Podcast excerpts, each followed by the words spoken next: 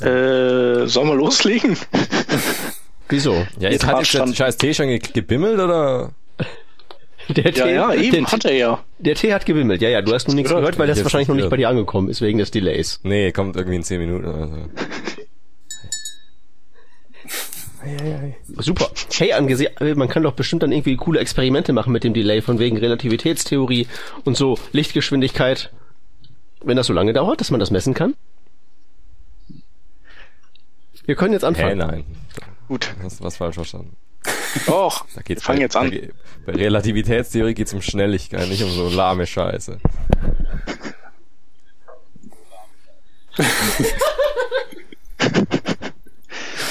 Nerds. Ähm, willkommen zu einer neuen Ausgabe von Working Draft, ähm, Revision 36 mit Relativitätstheorie, mit dem Peter Kröner, Moin. dem Markus Schlegel, Hätte ich mich jetzt schon bei Relativität... der nichts hört, und dem Anselm Hannemann Hallo. und äh, dem Markus Schlegel Was? Ja? und dem da. Chef. Das bin ich. So, ähm, ja, ihr habt gehört, wir haben einen Gast da, den Anselm und ähm, ja, hallo, Ja. schön, dass du da bist und ich schlage vor, dass du kurz beschreibst, wer du bist und was du machst. Ja, hallo zusammen. Ich bin der Ansem Hannemann, äh, bin selbstständiger Webentwickler und äh, ja, das war's im Groben und Ganzen. Ähm, ich sollte noch auf meine Video to Brain DVD verweisen.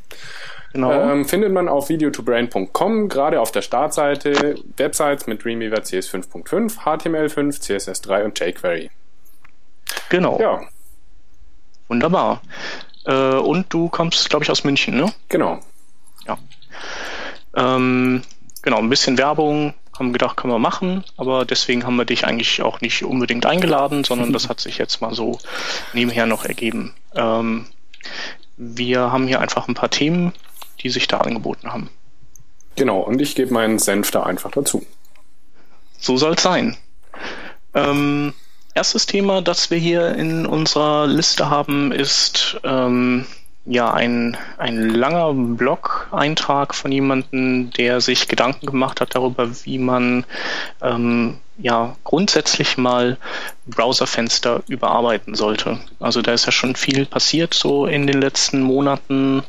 Äh, allen voran Google hat ja äh, einiges äh, verändert und ähm, ja, was, was der Typ hier vorschlägt, ist halt so ein bisschen radikaler und rüttelt so ein bisschen an den, an den äh, Design-Grundfesten, die wir so kennen. Ähm, weiß nicht. Hat da einer eine Meinung zu? Was, ähm, was, oder soll ich mal erzählen, was er so vorschlägt? Also zum einen geht es darum, ähm, dass, dass er vorschlägt, die ganzen Toolbars und Interface-Elemente des Browsers doch einfach mal an eine Seite zu verlegen, also von oben wegzunehmen. Ähm, schlicht und einfach, weil wir einfach sehr viele äh, 16 zu 9er Bildschirme haben und, und so Seiten vertikal angeordnet sind und das einfach dann mehr Sinn macht, den freien Platz da zu nutzen. Ähm, findet ihr das gut? Also ich sag mal, generell ist ja diese äh, Problemanalyse nicht ganz verkehrt. Die Monitore werden halt nicht im Mobilbereich, aber jenseits davon halt äh, immer größer. Und ich muss ja sagen, er hängt sich jetzt hier an dem ähm, ähm, Fullscreen-Zeug von, vom neuen macOS auf. Ähm, wir bei Ubuntu hatten das ja schon länger.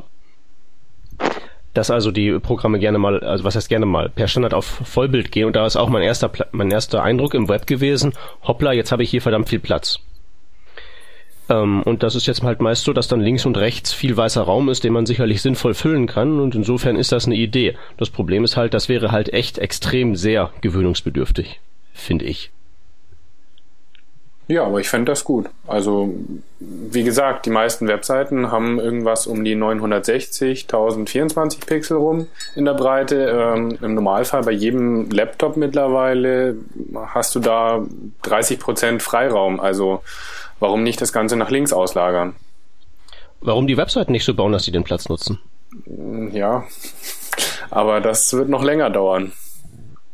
Ich denke, das scheitert einfach äh, momentan an, ja, an, an, ja, an fehlender Unterstützung vielleicht von so Geschichten wie Multicolumn ähm, oder so Flexbox und so ein Krempel. Es ist ja aber auch gar nicht immer unproblematisch. Also wenn ich jetzt einen langen Text habe, dann will ich den eigentlich nicht in Spalten lesen, sondern nebeneinander in einer, äh, untereinander in einer Spalte. Und dann wird es natürlich schwierig, ähm, das Ganze in die Breite zu layouten. Mhm. Also, also du brauchst ja auf jeden Fall Spalten, äh, einfach weil das Auge sich ja sonst in, in also die Orientierung verliert. Ähm, ist halt die Frage, ob, ob so Mehrspaltigkeit generell ein Ausweg sein kann, also ob man das gerne so liest oder ähm, oder ob es wirklich so ist, wie du sagst, also dass, dass einen das auch nicht weiterbringt, weil man vielleicht grundsätzlich lieber eine schmale Spalte nach unten hin rausliest. Und dann, äh, ja, und dann ist noch, ist halt einfach viel Platz über links und rechts. Ja, wobei wir reden jetzt ja auch sehr viel von der von der üblichen Webseite. Und ist ja nun so, dass ja die großen Mächtigen beschlossen haben, dass wir ja mehr in die Web-App-Welt reingehen. Und ähm, dass man da vielleicht auch den Platz cleverer nutzen kann. Es ist ja auch nicht gesagt, dass man jetzt einfach dann ähm, sozusagen sich der größeren Breite anpasst, indem man einfach die Hauptspalte ewig breit macht und da dann eben mit dem Multicolumn-Layout ähm, Spalten erzeugt. Das geht ja möglicherweise auch irgendwie anders. Ich weiß nicht wie. Ähm, aber ich meine ja nur. Das größere Ja. Problem würde da wirklich wahrscheinlich sein, ähm, irgendwie, dass, ähm, dass man da eben mit den gängigen Konventionen bricht, die eben halt vorsehen, die Webseite ist so ein langes, schmales Ding. Was halt jeder erwartet. Aber andererseits eben, wenn die Browser ihre Tabs jetzt und ihr ganzes Menü äh, an die Seite verfrachten, ist das ja genauso ein Bruch. Insofern. Irgendwer muss es machen. Also ich denke, das ist auch äh, einfach nur Umgewöhnungssache. Also ich, ich weiß auch nicht, ob die Änderungen, die Google Chrome mit sich gebracht hat, ob man, ob die alle im ersten Moment gut fanden. Aber wenn man dann einfach mal eine Weile damit arbeitet, dann ähm, merkt man, dass es einfach gar nicht so schlimm ist, wie man dachte. Und dass es vielleicht sogar cool ist oder sogar ein, oder einen Standard setzt. Mhm. Ja, ich meine, wenn man äh, 30, 40 Tabs offen hat momentan, dann äh, macht ja der Safari zum Beispiel so, dass er eine Dropdown-Liste anbietet für die restlichen Tabs, die ich nicht sehen kann. Und das finde ich zum Beispiel sehr umständlich. Mhm. Also da hätte ich dann lieber eine scrollbare Leiste links, äh, wo ich dann halt das Ganze raussuchen kann und vielleicht ein Pfeff-Icon noch drin habe. Also Ja, zumal man ja diese Scrollerei und so eh schon so in Fleisch und Blut drin hat. Mhm. Also hier bei den Entwürfen ist es auch tatsächlich so, wie du sagst, also dass äh, er eben ähm, als Vorteile herausstellt, dass man ähm, größere Icons verwenden kann und dass man durch diesen durch diesen größeren Platz, dadurch, dass es ja nicht nur eine eine schmale flache Zeile ist, sondern eben mehr schon so ein, so ein Rechteck für jeden Tab links auf der linken Seite, dass man äh, den Seitentitel und vielleicht sogar eine kurze Beschreibung dann unterbringen kann. ja, man kann ja sogar Gruppen rausbilden. Genau, Gruppen hat er auch vorgeschlagen, dass man irgendwie sagt, äh, ich mache hier so eine Social Media Gruppe und dann ähm, hat man dann wie so vier Mini-Icons im, im Quadrat angeordnet, anstelle eines großen und kann dann irgendwie mit der Maus draufgehen und dann ähm, hovert da irgendwas auf und, und dann kann man kann man da den die das Social Media Tab wählen, was man jetzt genau ansteuern wollte. Genau. Ja, das Gruppen. Interface müsste, müsste ein bisschen, müsste ein bisschen unauffälliger werden, glaube ich. Ja, also, Also der wenn ich mir Hinter das jetzt so angucke. dieser Hintergrund, der ist natürlich ähm, wirklich hässlich. Das finde ich ja generell auch bei Lion ist ja der Fall. Das ist ja auf dem ganzen Login-Screen das gleiche Muster und äh, naja, das muss nicht sein, aber wenn man das ganz einfach in einem schlichten Grau macht, zum Beispiel in einem Hellgrau, könnte ich mir gut vorstellen. Also eigentlich, äh, da gibt's noch keine Umsetzung von diesen Mockups, oder? Also habt ihr das irgendwas gehört? Weil eigentlich ist das, äh, könnte man das auch mal als, als praktische Anwendung bauen, kurz. Das geht recht schnell, zumindest auf dem Mac. Äh, und Also so ein Browser hat man schnell gebaut und dann müssen wir das mal einfach machen und die Leute benutzen lassen. Und dann würde sich da äh, schnell die Diskussion auch in äh, wirkliche Resultate auflösen, ob man es äh, so benutzen kann oder nicht. Und, Na, ich, ich wollte es gerade vorschlagen, so als Firefox Extension müsste das ja relativ machbar sein. Ja, oder so, genau. Ich glaube, dass äh, es gibt auch eine entsprechende Extension, wo die äh, Sachen dann auf der linken Seite sind. Aber äh, müsste ich gleich mal noch mal kurz äh, nachgoogeln. Hatte ich auf dem Barcamp in Barcamp Ruhr hat das jemand ähm, unter anderem als Tool vorgestellt. Aber man kann ja wahrscheinlich auch mit diesem ähm, ähm, äh, hier mit so einer Entwicklungsumgebung für den Mac packst du dir einfach ein WebKit rein, der ist ja dann auch ohne Interface-Element und dann äh, baust du dir links dieses Menü. Ja, Oder? Also es geht eigentlich ziemlich, äh, sollte das ziemlich schnell gehen. Äh, ich kann es auch mal machen, aber habe ich keine Lust drauf und keine Zeit. Ja. Ja. Äh, Vielleicht mache ich es aber trotzdem ja. Äh, was, was, was will ich noch? Äh, ach so, genau, mit diesen Seitenleisten. Äh, generell, äh, da sind jetzt halt hier die Tabs drin und äh, aber irgendwie habe ich auch mal Opera so vor langer, langer Zeit benutzt. Da hätte da standardmäßig auch so eine Seitenleiste offen. Also kann man ja irgendwie bei diversen Browsern so eine Seite, so an die Seite was hinklatschen, aber dass das eben defaultmäßig schon da ist. Äh, irgendwie gab es nur zu der Zeit mal ganz kurz. Und ich habe das irgendwie als nervig empfunden. Ich glaube, da war dann irgendwie so Bookmarks oder sowas drin. Äh, und Die gibt's auch jetzt noch bei Opera. Ist die auch standardmäßig ausgeklappt? Nee, das nicht. Ja. Aber da ist dieses äh, Unite und die ganzen Geschichten mit drin. Ja. Ja, und ich, irgendwie fand ich das ein bisschen, also das, das nimmt halt von, von, von dem Gesamtplatz, den man äh, so hat, also weil es ja irgendwie, es ist schon so recht breit eigentlich auch, also jetzt sind es hier vielleicht so geschätzt 300 bis 400 Pixel oder sowas, die das breit ist. Und hoch ist es halt auch die ganze Bildschirmdingens. Und so eine, so eine Tableiste an sich, die oben nur angeklatscht ist, die äh, nimmt da eigentlich viel weniger Platz weg. Und ich will, also mir ist dann eigentlich egal, ob das jetzt halt äh, ein bisschen in der Höhe, was sich was nimmt, weil Scrollen ist ja, wie wir wissen, gar nicht so äh, schlimm, wie man äh, immer denkt, so mit dem, der ist no fold und sowas. Äh, und mich stört dann eigentlich eher, wenn dann generell mehr Platz weg ist durch so eine Seitenleiste oder so, als wenn es halt irgendwie nur, also, also we lieber weniger Platz weg und dann von der Höhe weniger, als so viel Platz an der Seite weg, finde ich. Ich denke, es ist eine Frage der Umsetzung. Diese ganzen Seitenleisten, Opera und so, die sehen halt einfach auch, die sind so gestaltet, dass die verdammt viel Aufmerksamkeit aufsaugen. Ja, Und das wird stimmt einfach beim Benutzen der Seite. Wenn man das irgendwie ein bisschen unauffälliger gestalten würde, könnte man damit bestimmt was anfangen. Was heißt denn unauffälliger? Ja, das ist einfach nicht so. Also wenn ich jetzt hier vor meinem Opera sitze, ich habe jetzt gerade mal hier den aufgemacht und dieses Ding aufgeklappt und ich habe eine Seite mit relativ viel weißem Hintergrund, dann ist das halt echt so, auch weil man ja von oben äh, links äh, anfängt zu lesen, dann ist das halt da und saugt meine Aufmerksamkeit auf und das ist so Schön, nicht gedacht. Das lenkt von der Seite ab und das ist doof. Ja, zum Beispiel könnte man es nach rechts verlagern. Und dann macht man das irgendwie so, dass es, dass es einklappt oder so. Und nur aufklappt, wenn man da in die, in die Region fährt oder dass es transparent ist oder irgendwie sowas. Ja, man müsste sehr wenig Kontrast am Anfang machen und wenn man dann drüber hovert, dann irgendwie mehr Kontrast oder sowas so in der Art. Ja. Äh, Ähm, also ich finde zum Beispiel beim Opera 12 Pre-Alpha schaut das Ganze ganz gut aus auf macOS. Mit der Seitenleiste auch.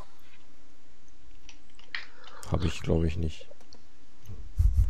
Mal gucken. So, jetzt wird's wieder interessant für alle äh, Zuhörenden, wenn wir jetzt irgendwie alle unseren Opera aufmachen.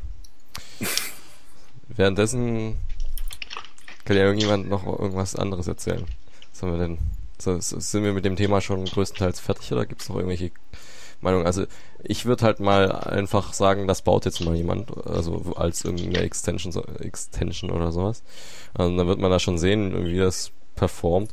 Ich finde eigentlich die grundsätzliche Herangehensweise, äh, dass man einfach weniger Platz generell äh, für den Browser so hat, äh, irgendwie besser. Da ist jetzt schon wieder viel, sehr viel Platz, äh, die der Browser da für sich in äh, Anspruch nimmt für sein Chrome-Zeugs und so. Ähm, und, und, und, und hier so, also der Chrome-Browser jetzt geht ja eher in die Richtung, dass er da immer weniger, immer kleinere Tabs und immer kleinere, fast gar keine Dingensleiste mehr hat. Wie heißt das Ding? Adresszeile. Äh, Und da gibt's ja auch einen Haufen so Plugins, die irgendwie Adressteile ausblenden und wenn man dann drüber habert, dann geht die ein und sowas. Und das, da fällt es dann eigentlich gar nicht mehr auf, dass man im Browser ist. Weil wenn das alles so weit zusammengeschrinkt ist, mh, dann macht das auch nichts mehr, dass da halt noch. Ja. So, jetzt ist mittlerweile auch mein Opera offen. Nee, ist er nicht. Ist abgestürzt. Geil. Ähm, ich sehe hier gerade in den Kommentaren steht, es scheint in irgendeinem Chrome schon zu funktionieren, dass man die Tabs nach links setzt. Ähm, bei mir geht's nicht, habe ich gerade geschaut, in der Developer-Version. Aber es scheint eine Funktion Side-Tabs zu geben. Und wenn man die aktiviert, dann scheint es nach links zu äh, wandern. Okay. Wo schaltet man die Option ein? Ich muss mal kurz. Ich gucke einfach mal die Kommentare. Das Unter About Flags. Ja, das ist ja meistens irgendwie. Ähm, was hast du für eine Version, wo das nicht geht? Ähm, ich habe jetzt hier die, Moment, 15.08491. Äh, ja, die habe ich auch. Nee, 0. Was? 852 habe ich. Tab Overview, Swipe Down. Nee, das ist was anderes. Äh, ist auch egal jetzt. Tabs. Ja, Ja, also bei irgendjemandem auf Windows funktioniert, steht hier. Von dem Das her, vielleicht sein. ist das Ganze auch auf Windows beschränkt. Momentan. ich guck mal, was ich hier Optionen habe. Bup, bup, bup. Äh, hm, hm, nein, ich finde nix. Okay. Okay. Dann hüpfen wir doch zum nächsten Thema, oder? Würde ich sagen. Und zwar ähm, ja in äh, in den also wir können es ja mal wir können die Sache ja mal umdrehen also Thema 2 und 3 und zwar bauen die aufeinander auf deswegen halte ich es für sinnvoll dass wir jetzt erstmal das HTML5 Boilerplate besprechen Mhm. das ist nämlich jetzt ganz frisch in der Version 2.0 raus. Ziemlich genau ein Jahr nach dem, nach der 1.0. Ähm, ja, im Prinzip war das ja eigentlich ein, eher so ein fließender Prozess. Äh, wenn man jetzt, ähm, wenn man jetzt immer die aktuelle äh, ja, Developer-Version von, von GitHub gezogen hat. Und jetzt haben die halt gesagt, okay, ähm, zack, bumm, wir nennen die jetzt einfach 2.0. Vielleicht, weil halt genau dieses eine Jahr rum ist. Und Also auch Ja. noch mal ein bisschen Hype generieren. genau ein bisschen Hype generieren ist auf jeden Fall wichtig. Und ähm, ja, dank, dank so einer Versionsnummer kann man halt sagen, okay, ähm, wir nutzen die Boilerplate 2.0 und dann weiß jeder Bescheid, ah, ähm, ja, der meint also mit dem und dem und dem neuen Feature drin. Ähm, und so ein paar Sachen sind ja auch neu. Mhm. Also es wurde ja nicht alles über den Haufen geschmissen, weil die 1.0 war ja jetzt auch nicht schlecht. Aber ähm, ja, ein paar Dinge sind, sind anders. Ähm, ja, Anselm, willst du mal losstarten ja, mit dem, was dir einfällt, was so Genau, also es, es war ja in der Version 1.0 ähm, noch ein Normalized CSS mit, äh, Quatsch, ein CSS Reset mit drin und das wurde jetzt ersetzt durch das Normalized CSS und das bedeutet, ähm, es wird eben nicht mehr alles resettet an Funktionen und ähm, Attributen im CSS, sondern es wird einfach ähm, alles normalisiert. Also der Browser ähm, wird sozusagen auf eine Einheit gebracht, ähm, ohne dass man jetzt Formatierungen wie zum Beispiel ähm, I oder EM als ähm, gleich mal auf normal, auf normal setzt, sondern dass das Ganze halt italic ist, also kursiv geschrieben wird oder strong als ähm, fett dargestellt wird, was ja vorher komplett resettet wurde, so dass man immer das gleiche wieder machen musste, dass man jede H Überschrift H1, H2, H3 fett markieren musste, genauso bei strong. Und das wurde jetzt alles rausgeschmissen und eben durch dieses Normalized CSS ersetzt. Ansonsten haben sie viel mit dem Build-Script gearbeitet. Ist, glaube ich, auch eine, ähm, ein anderes Prinzip. Da haben sie irgendwas geändert gehabt und läuft jetzt besser und einfacher, soweit ich weiß. Und für äh, Media Queries haben sie ähm, Internet Explorer 6 bis 8 Support mit eingebaut, indem sie das Respond.js in das Modernizer-Projekt eingebaut haben. Ähm, das kann man sich ja auch ähm, selbst konfigurieren, was man eben da alles mit dabei haben möchte. Und das haben sie jetzt eben da komplett mit reingenommen. Genau.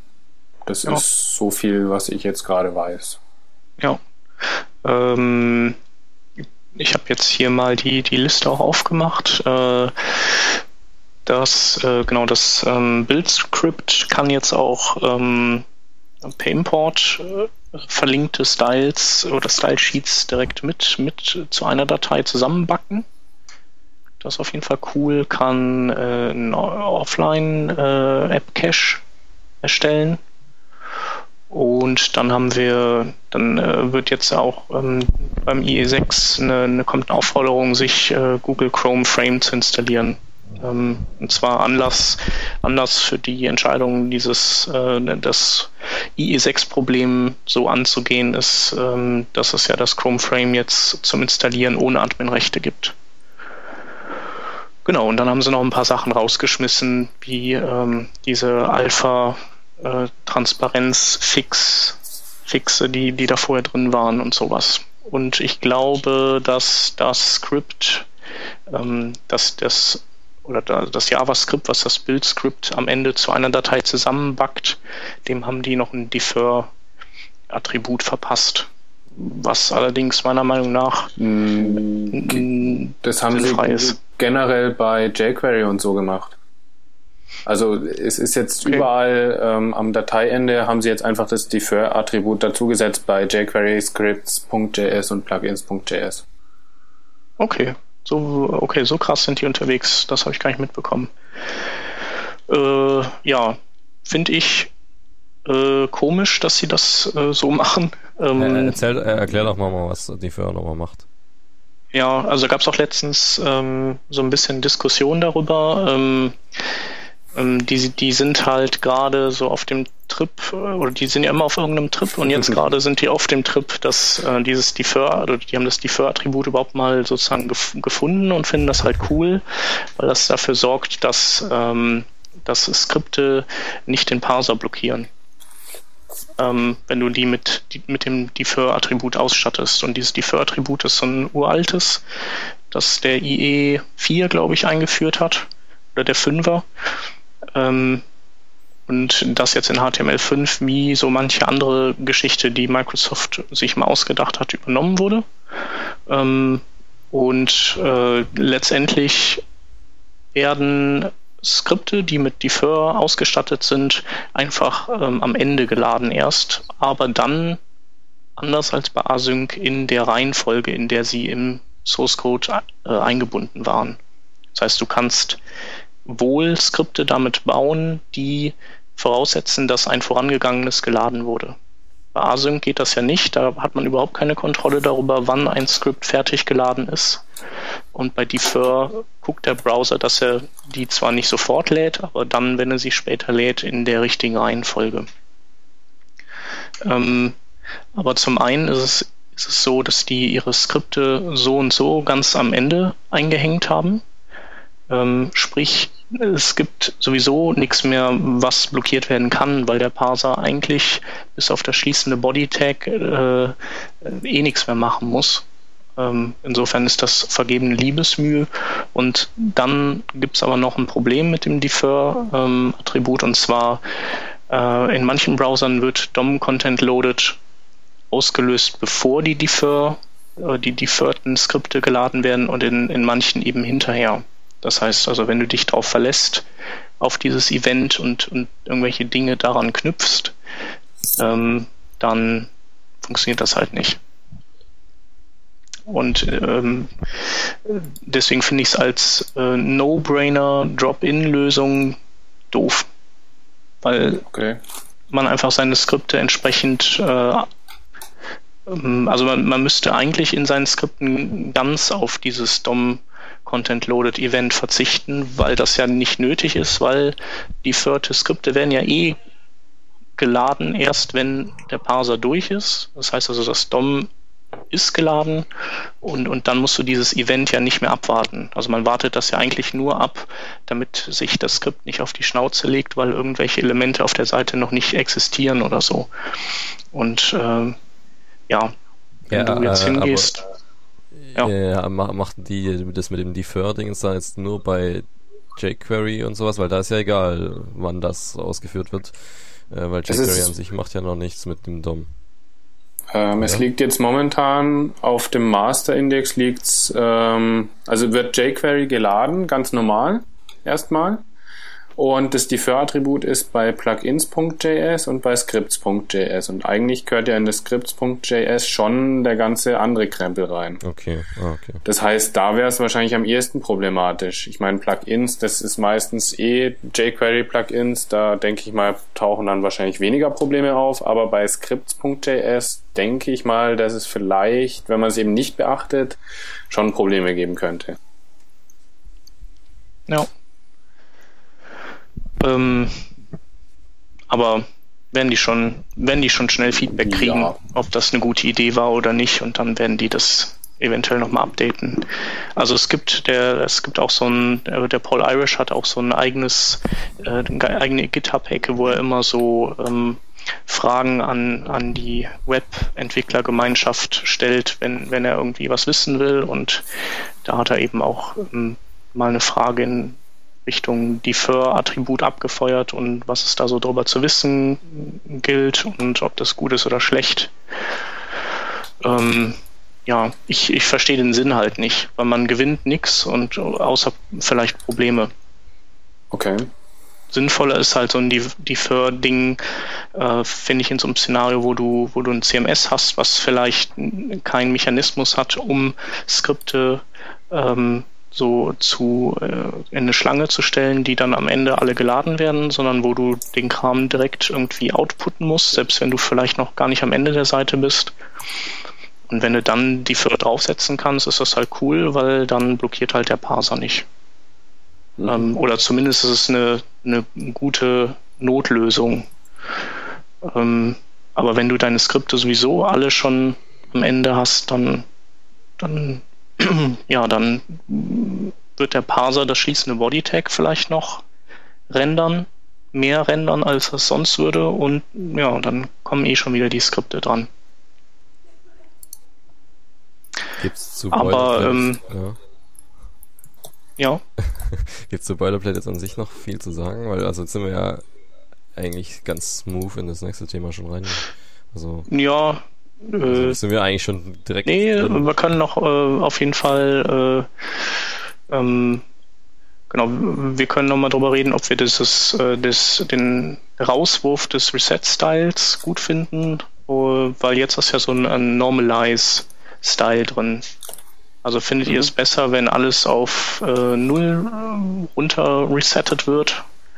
Ähm, oder könnt ihr euch mit dieser Normalized-Version anfreunden, wo einfach nur versucht wird, ähm, ja, also die Dinge werden im Prinzip so gerendert, wie man es erwartet. Es äh, wird nur dafür gesorgt, dass das eben konsistent in allen Browsern passiert. Ja, also Ja, ich finde das gut.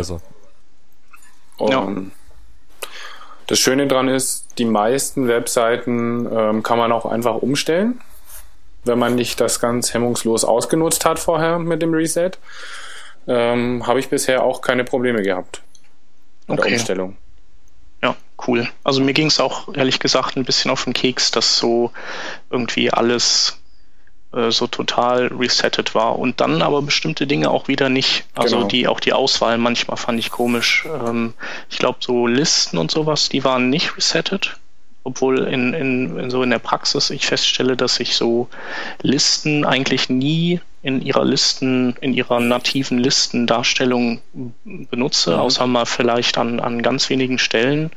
Und da wäre es mir dann lieber gewesen, die hätten das komplett resettet und, äh, und dafür andere Dinge nicht. Ja, ähm, genau. sonst gäbe es nur noch die Anmerkung zu machen, dass äh, du ein ModX Boilerplate, also ein Boilerplate umgesetzt hast auf, auf Basis des HTML5 Boilerplates für das Content Management Framework ModX, ne? Genau, richtig. Ähm, Gibt es für Evolution und Revolution, ähm, ist auf GitHub verfügbar und ähm, naja, ist halt nichts anderes als das HTML5 Boilerplate. Ähm, ich habe halt schon so Title Tags und das Ganze von Modix eingefügt. Description wird selber gebastelt. Ähm, das geht alles automatisch dann. Und ähm, ich habe noch YepNope als Scriptloader drin. Ähm, momentan, weil es einfach im Modernizer mit drin ist. Das kann man natürlich diskutieren, wozu wir ja auch gleich noch kommen werden, denke ich. Äh, genau, werden wir. Und zwar das nächste Thema baut, wie gesagt, auf dem HTML5 Boilerplate auf. Und zwar äh, ist das auch eine Frage des, äh, von Paul Irish gewesen. Ähm, äh, das Problem an diesem Build-Script, was, was da äh, mit dabei ist, ist, es ist zwar cool, aber ähm, es gibt die Befürchtung, dass es zu wenig Leute einsetzen. Äh, und ich glaube, dass diese Befürchtung auch nicht unbegründet ist. ich glaube auch nicht.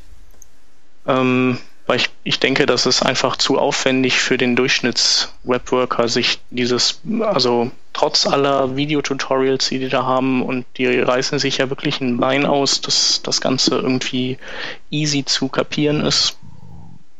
Ähm, und die überlegen halt jetzt, was wäre die eine gute Alternative ähm, zu diesen Build-Skripten. Also wenn man jetzt äh, einfach das HTML5 Boilerplate mit möglicherweise ganz vielen Script-Elementen verwenden wollte.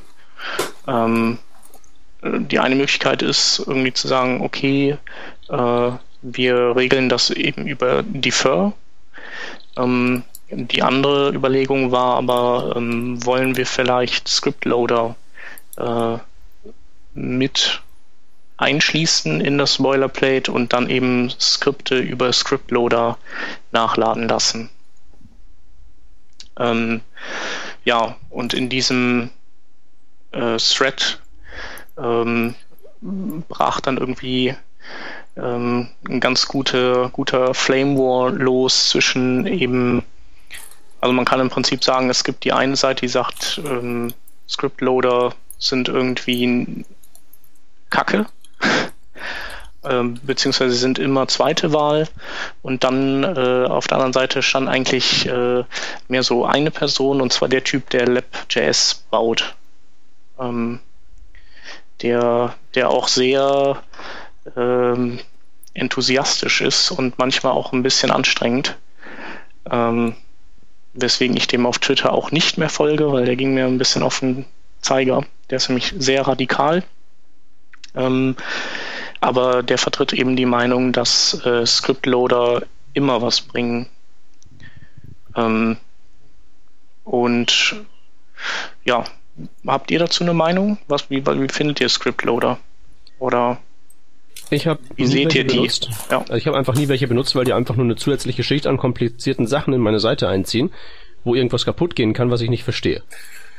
Ja. Und deshalb lasse ich da die Finger von, weil mit ähm, dem eben erwähnten Defer und Async und ähm, Skripte zusammen kombinieren und die ähm, Zippen und die Header richtig setzen, kriege ich das Skript schnell genug vom Server dann geladen und kann dann so das Problem als gelöst betrachten und muss nicht mehr drüber nachdenken. Stattdessen, dass ich da irgendwie so einen Scriptloader habe, der dann jedes Mal, wenn Internet Explorer irgendwie ein neues Update hat, ich dann wieder was updaten muss, weil irgendwas kaputt geht und was nicht alles. Ah, Warum nicht einfach ein Skript einbinden, Skript-Tag und sich vorher ein bisschen Gedanken machen und dann funktioniert das einfach, statt da einfach immer mehr Code drauf zu werfen und Code drauf zu werfen und Code drauf zu werfen, bis alles nur noch kaputt geht. Ja, Stimmt natürlich. Das ist ähm, meine etwas radikale Ansicht dazu. Genau, also ich bin eigentlich auch kein Verfechter von diesen ganzen Scriptloadern, aber wenn man schon in diesem Fall, wie ich es auch beim Modix Boilerplate gemacht habe, äh, eben Modernizer einsetzt, dann ähm, ist da das YepNope gleich mit dabei. Das sind äh, glaube ich, im Modernizer-Skript zwei Zeilen extra oder naja, vier wahrscheinlich. Auf jeden Fall nicht viel und ähm, das kann ich als einfachen Scriptloader verwenden und es funktioniert bestens und das versteht man auch noch, wenn irgendwas nicht mehr läuft da. Ja. Und ähm, der, der bringt jetzt dann im Endeffekt was? Ähm, dass das Ganze halt ähm, von YepNope geladen wird. Ich kann Callback setzen, kann ähm, das Ganze mit Modernizer verbinden. Das heißt, ich kann Skripts darüber laden, über diese Load-Funktion vom Modernizer. Ist halt direkt integriert mit Modernizer. Also, also wenn du eh damit so, arbeitest, so ans Feature-Testing gekoppelt genau, dann. Genau. Sonst so. jetzt fürs reine Skriptladen bringt's wahrscheinlich nicht wirklich viel. Ja. Das, das, das wäre so meine Frage gewesen. Braucht man das Ganze denn, was theoretisch damit alles möglich wäre? Braucht man das so im, im Tagesgeschäft dringend jedes Mal unbedingt? Nicht unbedingt jedes Mal, nee. Ja, nee, also, also die, das Versprechen, was diese Skripte ja haben, ist, dass sie, ähm, dass sie dafür sorgen, dass jegliche Skripte äh, asynchron geladen werden können und dass sie aber dennoch äh, wenn es denn irgendwie nötig ist, an bestimmten Stellen in Reihe erst ausgeführt werden. Also du, du hast so, die wollen so das Beste aus allen Welten bieten, also irgendwie ein Async-Verhalten, das aber sozusagen per Veto in ein ähm, Defer-Verhalten geändert werden kann. Ähm, ja, die Argumentation da in dem Thread war im Prinzip, äh, kann man sagen, ähm, wenn du deine Skripte nicht zusammenführst, dann ist das halt besser als nix. Ähm, ist zwar grundsätzlich auch richtig, finde ich, nur ähm, Peter hat es auch schon erwähnt, diese Scriptloader sind halt auch ähm, basieren immer auf Hacks, also irgendwelche ähm, Phänomene und Effekte in Browsern werden eben ausgenutzt, ähm, sodass man diese Quadratur des Kreises hinbekommt. Ähm, und mit jeder neuen Chrome-Version fliegt einem halt dann äh, der Scriptloader wieder um die Ohren und man ist eigentlich permanent am Updaten.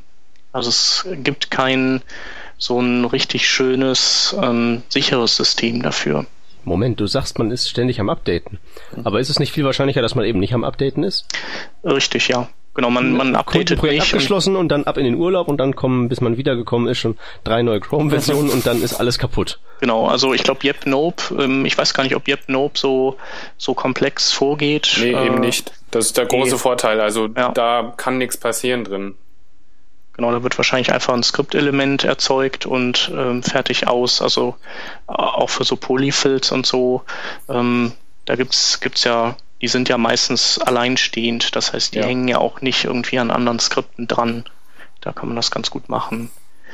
Ähm, ja, und insofern ähm, stimme ich eigentlich überein mit den Leuten, die sagen, Scriptloader ähm, sind eigentlich immer zweite Wahl. Also ich oder vielleicht auch einfach nie eine Wahl, wenn die kaputt gehen können. Also solange es keinen guten, gute API gibt, um JavaScript zu laden, sollte man vielleicht von so ähm, Bleeding Edge Zeugs wie LabJS dann die, die Finger lassen, außer man ist irgendwie immer am Ball. Ist halt die Frage, wie man das Zusammenfügen von Skripten den Leuten irgendwie schmackhaft oder leichter machen kann. Aber äh, ja, das geht nur bis zu einem gewissen Grad, ohne serverseitige Logik. Ja, muss ja auch nicht immer unbedingt sein, wenn man das alles in ein einziges großes zusammenführt. Ja, ich genau. Meine, ja, parallel aber runterladen können ja die Browser schon. Die können sie nicht parallel ausführen, aber parallel runterladen geht ja in jedem Fall schon mal. Ja.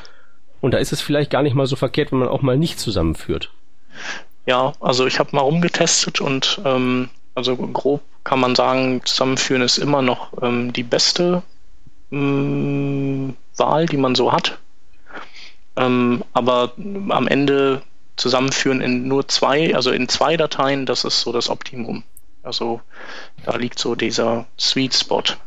Da können die Browser dann die zwei Hälften parallel irgendwie laden sobald du mehr äh, Dateien einlädst, dann, dann kriegen die halt schon massiv Konkurrenz mit oder dann kollidieren die ähm, mit dem 6-Datei-Limit der Browser. Mhm. Und, und, und was spart man da so, so jetzt ein, wenn man jetzt also jetzt sagen wir mal zwei Downloads hat statt drei? Äh, kann ich dir sofort sagen. Ich habe hier nämlich eine Testseite aufgesetzt. Die möchte ich mal kurz ansteuern. Ähm, ist die Testseite öffentlich?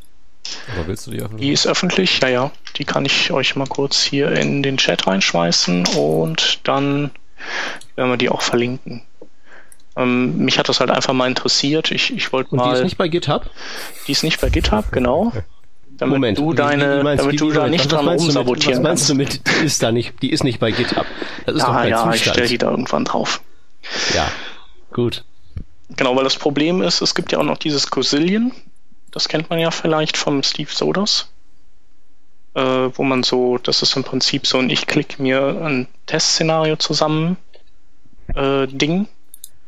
Ähm, das hat aber den, den gravierenden Nachteil, dass man ähm, dass man sozusagen die, die, das Gewicht von vielen JavaScript-Dateien ähm, nicht tatsächlich durch, durch Bytegröße einstellen kann, sondern man gibt da so, ähm, so eine Art Verzögerung an, mit der der Server diese Skripte erst sendet. Also man simuliert das mit einer Verzögerung. Und äh, wenn du jetzt ein Skript hast, das zwei Sekunden zur Übertragung braucht, ähm, und du gehst in Cosillion hin und machst zwei Skripte, die eine Sekunde verzögern, dann ist das nicht unbedingt äh, eine adäquate Simulation dessen, was du hast, wenn du einfach zwei halb so große Dateien lädst. Und, und deswegen habe ich mir einen Test hier gemacht, der, der nicht äh, serverseitig verzögert, sondern ich kann halt einstellen, wie viel Bytes groß sollen meine JavaScript-Dateien sein und die werden dann einfach in der entsprechenden Größe mit ähm, Kommentaren gefüllt. Das heißt, also, es gibt dieses Gewicht wird tatsächlich übertragen und es wird auch nicht gezippt oder so und äh, es gibt nur keinen Code zum Ausführen da drin. Das ist halt der eine der große Unterschied von meinem Test hier zu dem von Steve Sodas. Ich hatte ihm auch geschrieben, aber irgendwie hat er keine Zeit und keinen Bock, sein Ding zu aktualisieren. So, okay. Und wie lese ich das jetzt hier ganz genau? Der Äh, Effekt ist jetzt so im Bereich von wie viel Millisekunden? Also der Effekt ist, ähm, du kannst ja mal ganz links gucken, da hast du ja äh, das Beispiel mit einem Stylesheet und einer JavaScript-Datei. Mhm. Also ich habe jetzt hier mal, das ändert sich auch ähm, immer wieder, weil das, äh, das hängt halt immer so von auch ein bisschen vom Wetter ab. Aber ich habe hier, da habe ich so 500 Millisekunden Ladezeit. Und wenn ich äh, auf jeweils zwei gehe, habe ich nur noch die Hälfte ungefähr an Ladezeit. Wenn ich auf Mhm. jeweils drei gehe, habe ich im Firefox äh, 4 nochmal ein Drittel weniger Zeit. Und von, von dem Punkt an steigt es wieder. Das heißt also, wenn ich, wenn ich vier Style Sheets und vier JavaScripts nehme, dann äh, steigt es wieder an und äh, verharrt dann irgendwie in einer äh, erhöhten Position. Okay, und das ist dann jetzt spürbar unter der Voraussetzung, dass man eben ähm, überhaupt nichts zippt und überhaupt nichts cached.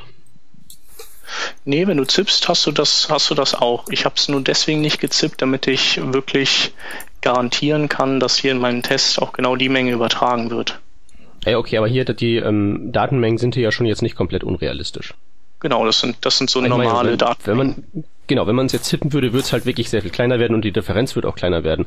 Also ich, ich, ich frage halt, ob das jetzt in, ob da jetzt am Ende genug Millisekunden da runterfallen, dass man sich darüber echt jetzt ewig lang Gedanken machen muss. Ähm, Oder ob man dann nicht vielleicht einfach fünf Minuten eher Feierabend macht und, also ich habe es jetzt und gerade die. Sache bei sich belässt, weil, weil dann nach dem ersten Mal laden liegt's ja eh im Cache des Nutzers und Ja, ja, klar. dann sagt man, das hält bis ans Ende aller Tage und dann ist das Problem ja eigentlich gelöst. Da muss man ja nicht immer mehr Sachen draufwerfen und komplizierter machen und am Ende muss man das Ganze dann warten und dann, dann nervt das alles. Nö, ach, müssen tut man nix. Das ist halt immer so, wenn man, sagen wir mal, wenn man noch das letzte Quäntchen rausholen will, dann, dann kann man von ein auf zwei Dateien jeweils gehen, also pro, für Style Sheets und JavaScript. Und ansonsten lässt man es so, wie es ist. Das klingt vernünftig. Aber zusammenführen bringt halt auf jeden Fall schon was. Also eine Batterie, so, keine Ahnung, ein Dutzend Dateien haben, äh, bringt halt eher Nachteile als Vorteile.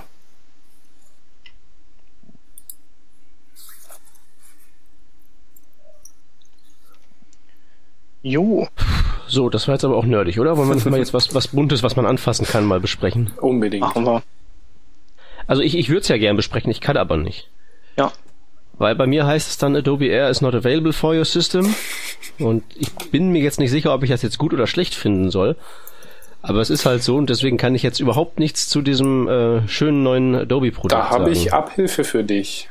Und zwar, wenn du auf muse.adobe.com gehst und dir da den Quell... Moment, Moment, ich, ich, ich, ich weiß doch gar nicht, ob ich das, ob, ich, ob mich das überhaupt stört. Erzählt mir mal, was das für ein tolles Naja. Tool ist und vielleicht will ich das ja gar nicht haben. Du kannst dir auf jeden Fall den Quelltext ansehen, weil der ist genau damit gemacht worden. Ah.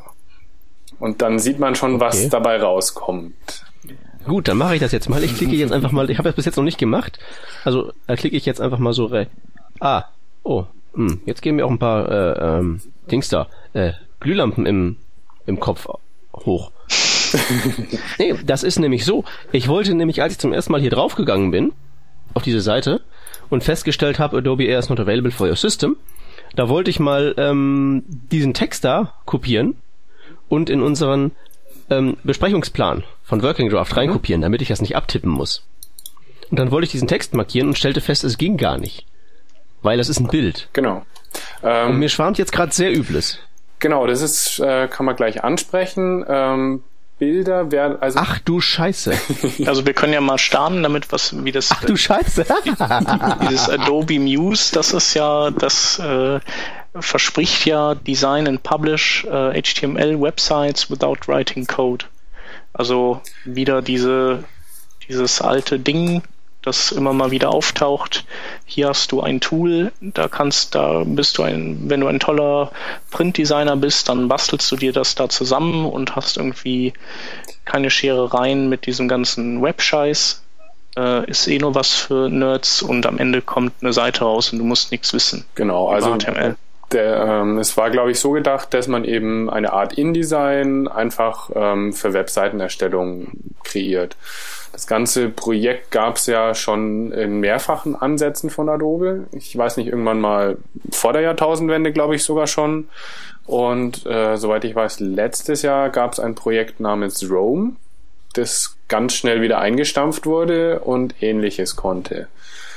Ähm, das Problem an der ganzen Geschichte ist erstens, ähm, wie Peter schon so schön gesagt hat, es basiert auf R.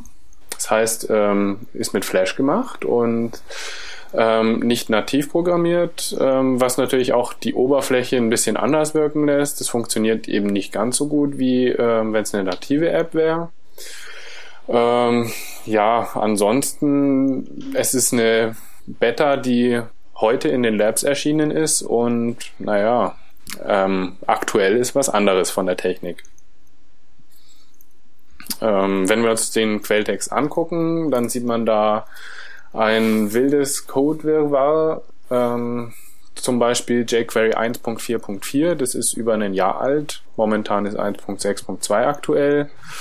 Es wird zusätzlich Spry geladen, Muse Utilities, was auch wieder ein Riesenskript ist, verschiedenste Plugins und das für eine Seite, die überhaupt nicht viel ähm, beinhaltet.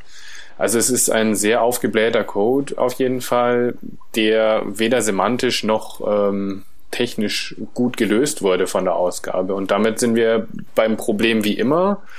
Und äh, wie es bei bisher allen Wysiwyg-Editoren war, ähm, es funktioniert einfach nicht gut. Und Ich habe aber noch keinen gesehen bisher, der zweimal den gleichen Seitencode ausgibt.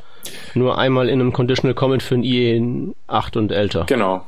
Ähm, Das ist schon echt ein... das ist ziemlich So, die gesamte Seite wird doppelt ausgegeben, Genau. oder was? Einmal für, genau, Scheiße. einmal für Internet Explorer ab 9 und, an, und moderne Browser und einmal für alles von 6 bis 8. Ja, so kann man das auch lösen, das Problem. Genau. Boah, ist das krass. Das ist äh, richtig heftig. Und ich habe mir heute Morgen mal in einem kleinen Test ähm, einfach eine leere Seite mit einem aufgezogenen Diff ausgeben lassen und hatte glatte, ähm, was waren's, 36 Kilobyte als komprimierte Download-Dateien. Ähm, es wurde natürlich jQuery und alles Mögliche drumherum geladen, Plugins, die überhaupt keiner braucht, weil überhaupt nichts Interaktives mit drin ist. Und ähm, das andere, was gerade schon angesprochen wurde auch, ähm, man kann sämtliche Schriftarten vom System verwenden. Es gibt ähm, eine Liste mit websicheren Fonts. ähm, ja, kann man natürlich auch drüber diskutieren. Ähm, das wird ganz normal per CSS eingebunden dann. Und äh, jede andere Schriftart, die eben nicht auf dem Rechner verfügbar ist, ähm, da wird dann einfach ein Bild draus gerendert ähm, beim Exportieren nach HTML und das Bild wird eingebunden. Fertig. Das war's dann. also eine wirklich, wirklich schlechte Lösung, was sie da gefunden haben. Aber hallo. Ich ja, ich meine, ja. aber das ist, das ist jetzt ja noch, das ist jetzt ja noch eine, irgendwie eine, eine, eine Problemlösung eines, eines echten Problems oder so. Das, das, das, das, das kann ich ja noch irgendwo verstehen, aber ich bin jetzt gerade so im. Wieso ist das eine Problemlösung? Naja, Schrift, Schrift, Schrift geht halt nicht. Ja, und, und warum können die dann nicht einfach irgendwie die Typekit-Schriften anbieten oder die Google Web Fonts oder so? Also entweder naja, so das wäre doch eine Lösung. Mit, es, ist, es ist die schlechteste von allen Lösungen, aber es ist eine Lösung für ein Problem. Ja. Nicht? Ja, ich weiß gar doch, nicht. Doch. Eine Lösung ist doch, es das schon. Kann, das kann man schon so sagen. Nur was was also der was mich halt jetzt gerade mal so interessiert, ich habe jetzt gerade mal so in die äh, in die HTML Details reingeguckt. Ähm, wenn man vom Doctype absieht, der halt eben HTML5 ist, weil was auch sonst. ähm, und der Rest ist eben hauptsächlich Diffs. Okay, kann man erwarten. Ich habe aber, aber Elise halt auch gefunden da dran. Was? Wo? Doch, LEs gibt's. Ich hatte auch geguckt, ah, ob es nur, ob's nur Diffs gibt, aber es gibt doch LEs auch. Genau. Ich, ich sehe hier auch gerade eine, eine, H4, das ist ja ganz wild. Ja. Nee, aber hier das, das, der Script-Tag mit einem Language-Attribut. Wie lange macht man das eigentlich schon nicht mehr? Stimmt, ja. Language ja. ist schon, schon sehr ja? exotisch. Und, und ganz am Ende sehr schön äh, Image Class Preload. Mhm. Da sehen wir jetzt das Skript dazu nicht, aber es, ich, ich, ich sehe es schon vor mir, so dieses, so eine Reihe New Image, New Image. Wie ganz, ganz, ganz, ganz, ganz, ganz früher. Ja, ich ja. glaube, das Teil ah. hier ist dafür gedacht, ähm, psychedelische Eindrücke zu vermitteln, wenn man den, äh, den, den, den, den Quelltext durchscrollt, weil das ist ziemlich geil eigentlich. Mhm. Das müsst ihr mal machen. Einfach mal rechts schnell da durchscrollen. Das ist schon ein bisschen cool. Ich finde auch sehr schön, dass die H4-Elemente alle die Class äh, Heading 4 haben. Ja. Falls ja. das sonst nicht ersichtlich ist, was das macht. Ja, ich meine, man sieht halt im Quelltext auch einfach an, dass es, äh, dass es Maschinen erzeugt ist. Alles hat eine ID, ähm, tausend Klassen auf jedem Teil. Genau. Äh, ist einfach ja. ähm, automatisch ausgegeben worden. Ja, und wahrscheinlich ja. auch alles absolut positioniert und, und nichts, was genau, irgendwie fließt, wenn, wenn Inhalte sich verändern oder so. Ja, das nächste Problem, genau. Ähm, es gibt eigentlich nur pixelgenaue Inhalte. Du legst dir deine Seiten wie bei InDesign an mit festen Pixelwerten, legst dir einen Außenabstand, einen Innenabstand äh, fest und ähm, kannst dir dann deine Seiten da erstellen das war's eigentlich. Also du hast immer eine feste Breite, nichts Flexibles drinnen. Das kann einfach nicht gut funktionieren. Und die, die ganzen JavaScript-Sachen, wofür sind die gedacht? Also da kann man dann wahrscheinlich irgendwie per Drag and Drop sich eine Bildergalerie da reinwerfen oder solche Sachen. Oder wie, wo, also weil sonst, äh, also bräuchten die doch jQuery und den ganzen Krempel wahrscheinlich gar nicht, oder? Ähm, das ist eine gute Frage. Ähm, Guckt man gerade bei Features. Bei Features ist nicht, also es werden irgendwelche typografischen Effekte hervorgehoben bei den Features. Wie sie genau das machen, weiß ich nicht. Wahrscheinlich wird das dann auch einfach als Bild gerendert, mhm. wenn du da was änderst. Ähm, ja, so Geschichten wie ähm, Background Images, die kannst du auf volle Größe machen. Das wird wahrscheinlich eben mit JavaScript dann einfach gelöst, mit jQuery. Ja. Ähm, ja, sonst. Ja, ich sehe eigentlich. Okay, du kannst ein Akkordeon-Panel, Slideshow kann man reintun. Okay, dafür wird es genau. wahrscheinlich gebraucht. Ähm, das ähm, große Problem an der ganzen Geschichte, also an Muse an sich, ist natürlich auch noch, was man nicht vergessen sollte, ist momentan ein Pre-Release, beziehungsweise ähm, eben in den Google äh, Adobe Labs drinnen. Und äh, wenn das Ganze live geht, dann funktioniert das nicht mehr für den normalen Nutzer, weil die natürlich Geld sehen wollen. Und es soll angeblich um die 15 Dollar im Monat kosten, also monatliches Abonnement. Und wie Adobe das gerade so schön liebt, wollen sie eben das Ganze online machen. Und zwar mhm. läuft es aber auch nicht über Acrobat.com hier, sondern über den äh, Business Catalyst Account, den man dann braucht. Und äh, wie man es wahrscheinlich von der Publishing Suite schon kennt, ähm, wird dann ohne Online-Verbindung nichts gehen und wenn die Server überlastet sind, genau das gleiche. Hm. Also das Hm, ist natürlich nicht. auch nochmal eine Sache, die man auf jeden Fall ansprechen sollte. Und was könnte das Ziel dieses Tools sein? Also, die können doch eigentlich nur irgendwie, denen können doch eigentlich nur so äh, beknackte Printdesigner auf den Leim gehen, oder? Naja, ich kann dir sagen, was die wollen. Das ist deren Durchsetzung, ähm, deren, deren Druckmittel zur Durchsetzung einer Einrücktiefe in JavaScript-Code von exakt 17 Leerzeichen. Hm, das ist natürlich äh, plausibel.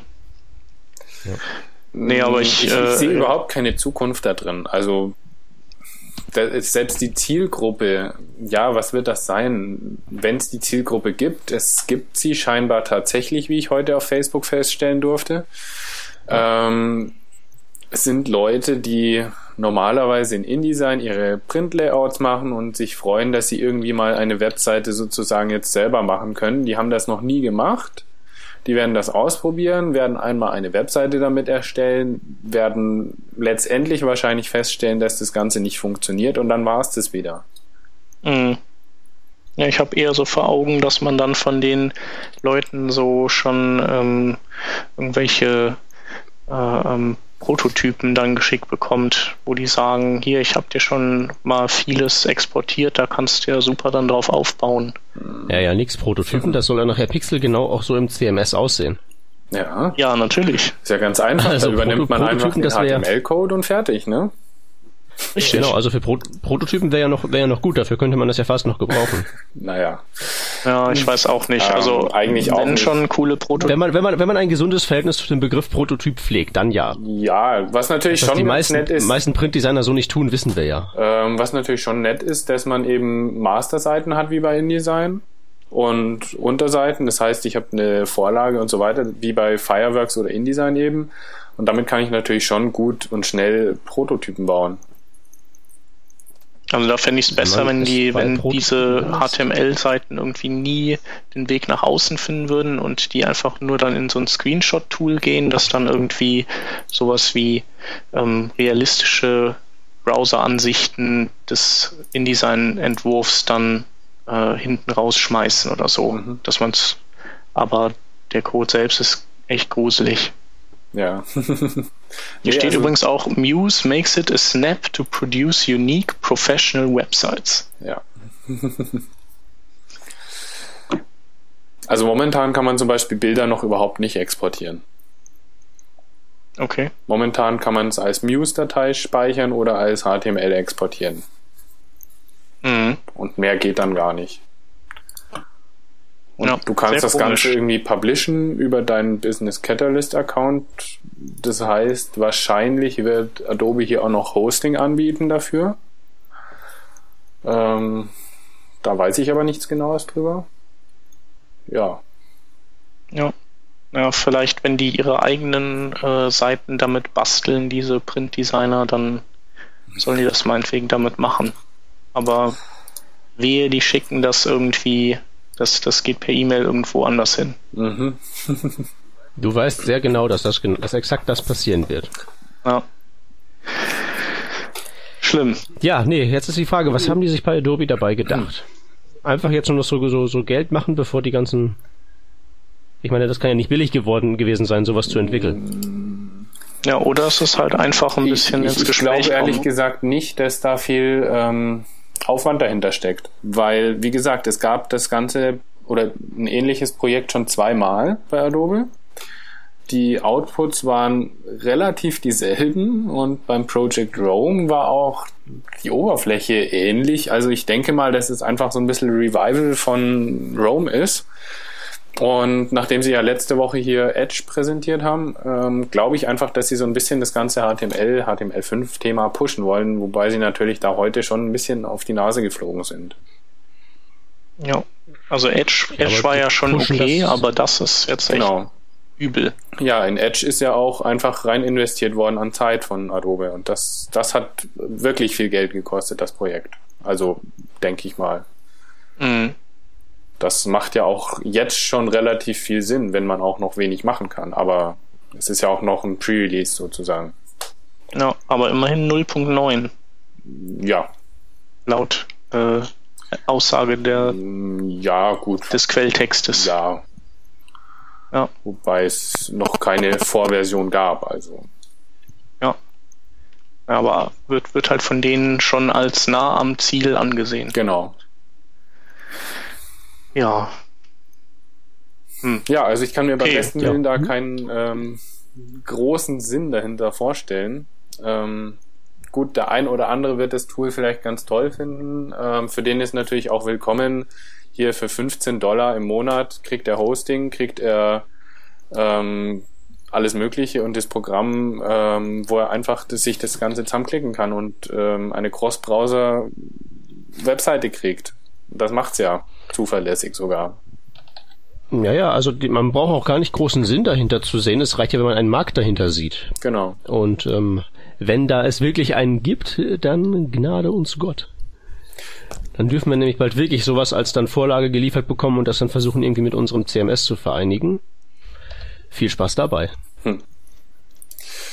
Wie gesagt, wenn das was wird, Ähm, ich, das muss auch ich, ich bin ja da auch der Meinung, also es gab ja, ist ja nicht das erste Tool, das genau das versucht. Von dem her ähm, glaube ich, dass das ein Nischenprodukt bleiben wird und ähm, der ein oder andere nutzt es halt. Ja, ähm, also ja, die meisten werden es trotzdem nicht nutzen deswegen. Und ähm, es kommt auch einfach nicht an InDesign ran. Das kann nicht ersetzt werden durch so ein kleines Tool, was in R ähm, gebaut worden ist. Ähm, dazu ist es viel zu komplex und ähm, dann nehme ich lieber eine InDesign-Datei als Mockup oder ähm, Preview, als dass ich hier eine Muse-Datei kriege. Ja. Ja, und die Leute Oh, wollen mir- halt auch einfach, also so- wer was auf sich hält, der will ja auch selber bauen. Also das hat ja der Gerrit von Aken auch in seinem Blogpost dann nochmal unterstrichen. Genau. Äh, jeder, der irgendwie alle Tassen im Schrank hat, der, der will auch einfach selber bauen. Der will nicht irgendein bescheuertes Tool haben, das ihm diese Arbeit abnimmt. Genau. Also Tools sind halt einfach für, für die Dinge gut, die, die einfach viel zu viel sind, um die, um die händisch irgendwie zu bewältigen. Und da so, oder zu komplex, vielleicht mathematisch zu komplex, um da immer äh, den, den Abakus zu bedienen. Ähm, und insofern macht. Genau, all solche Sachen, super. Da können die echt, da können die Tools bauen und da würde ich Adobe auch echt eher sehen. Aber so am Ende das Zusammenfügen, da, da steckt einfach zu viel äh, Überlegung und Hirnschmalz drin und, und auch Individualität, äh, als dass das ähm, jemals mit Technik zu lösen wäre. Ja. Okay, sollen wir das Thema, das äh, unrühmliche Thema abschließen und unsere zu unseren keine Schaunotizen rüber wechseln? Ich würde sagen, wir überlassen das Ding seinem natürlichen Genau. Lassen es absaufen. Ähm, keine Schaunotizen haben wir jetzt auch wieder ein paar zusammengesammelt. Äh, und die, die erste ist ein Artikel von Tony Gentlecore, ähm, der so ein Step-by-Step-Walkthrough geschrieben hat, wie man in Chrome, in den Chrome Developer Tools den äh, Heap Profiler äh, einsetzt, um Memory Leaks oder Speicherlecks in seiner JavaScript-Programmierung zu finden. Ähm, was ja immer noch so sowas ist wie ähm, äh, den Mond betreten. Ähm, und ja, es ist, der Artikel ist nicht allzu lang und es ist irgendwie alles äh, relativ ähm, logisch und verständlich. Also ich denke, nach, nach dem Lesen dieses Artikels wird man auch eher mal in den Developer Tools auf den entsprechenden Knopf drücken. Ähm, dann gibt es eine Fundraising-Seite oder eine Seite, die als primäres Ziel hat, ähm, Geld einzusammeln und zwar zur Finanzierung eines Tools äh, von Werner Lemberg. Das heißt TTF AutoHint.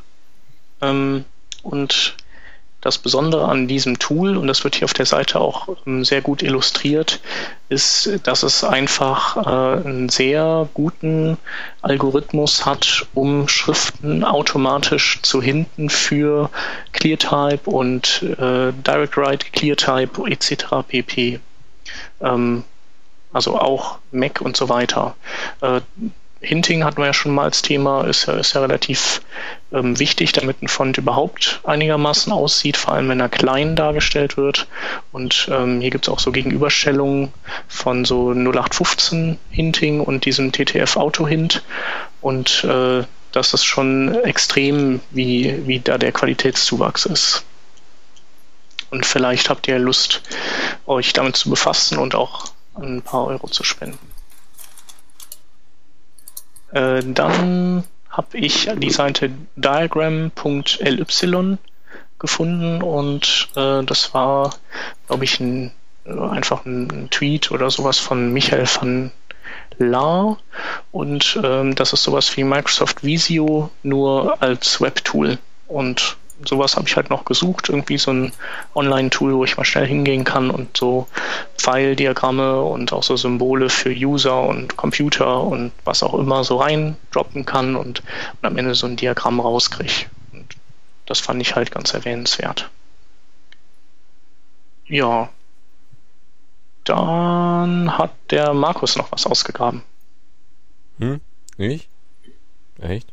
Du hast doch äh, dieses Sencha Understanding Hardware Acceleration. Oder? Hast du das nicht reingeschmissen? Habe ich das reingeschmissen? Ja, aber da habe ich gedacht, das, mein, das, das kannst du dann erklären. Okay. Ich bekenne mich schuldig, ich war's. Du hast es. Aha. Nee, ähm, ist eigentlich nur, ist nur ein Artikel, den man gelesen haben sollte, wenn man wirklich kapieren möchte, was Hardwarebeschleunigung ähm, insbesondere auf mobilen Geräten eigentlich bedeutet. Das ist alles. Lesen. Ja, und dass es halt was anderes ist äh, und nicht so trivial oder sagen wir mal, das ist ja auch nicht trivial, aber eben eigentlich eine völlig andere Geschichte ist, als äh, so 3D-Spiele, Grafikkartenbeschleunigungen zu bauen und so.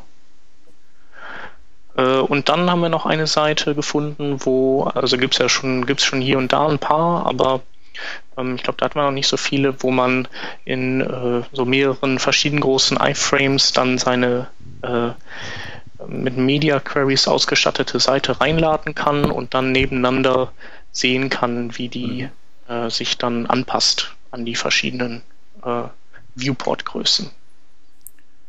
Geht übrigens mit Dreamweaver CS 5.5 ganz gut. Oder so. Genau. Äh, ja, ich Für bin ja auch den, ein der es verwendet. Ja, ich oute mich ja auch als Dreamweaver-Fan, aber nur in der Code-Ansicht. So, Ja, ja. ich hier nicht gemobbt werde. Ja, und dann sind wir durch für heute. Ähm, war sehr nett. Anselm, vielen Ja. Dank, dass du da warst. Gerne. Das wiederholen wir natürlich auch nochmal. Ähm, ja, Gäste werden wir in nächster Zeit ein paar mehr haben, weil der Peter on Tour ist für längere Zeit. Ne? Genau, ein paar Wochen werde ich dann ähm, vertreten werden, aber da habe ich gar keine Bedenken, dass sich da der ein oder andere interessante Gast rekrutieren lässt. Wunderbar. Ja, und der Markus, der repariert seine Internetleitung bis nächste Woche, dass sie wieder ein bisschen weniger als 10 Sekunden Delay hat. Und ja, dann würde ich sagen, hören wir uns nächste Woche wieder. Bis dahin. Tschüss. Tschüss. Ciao, ciao.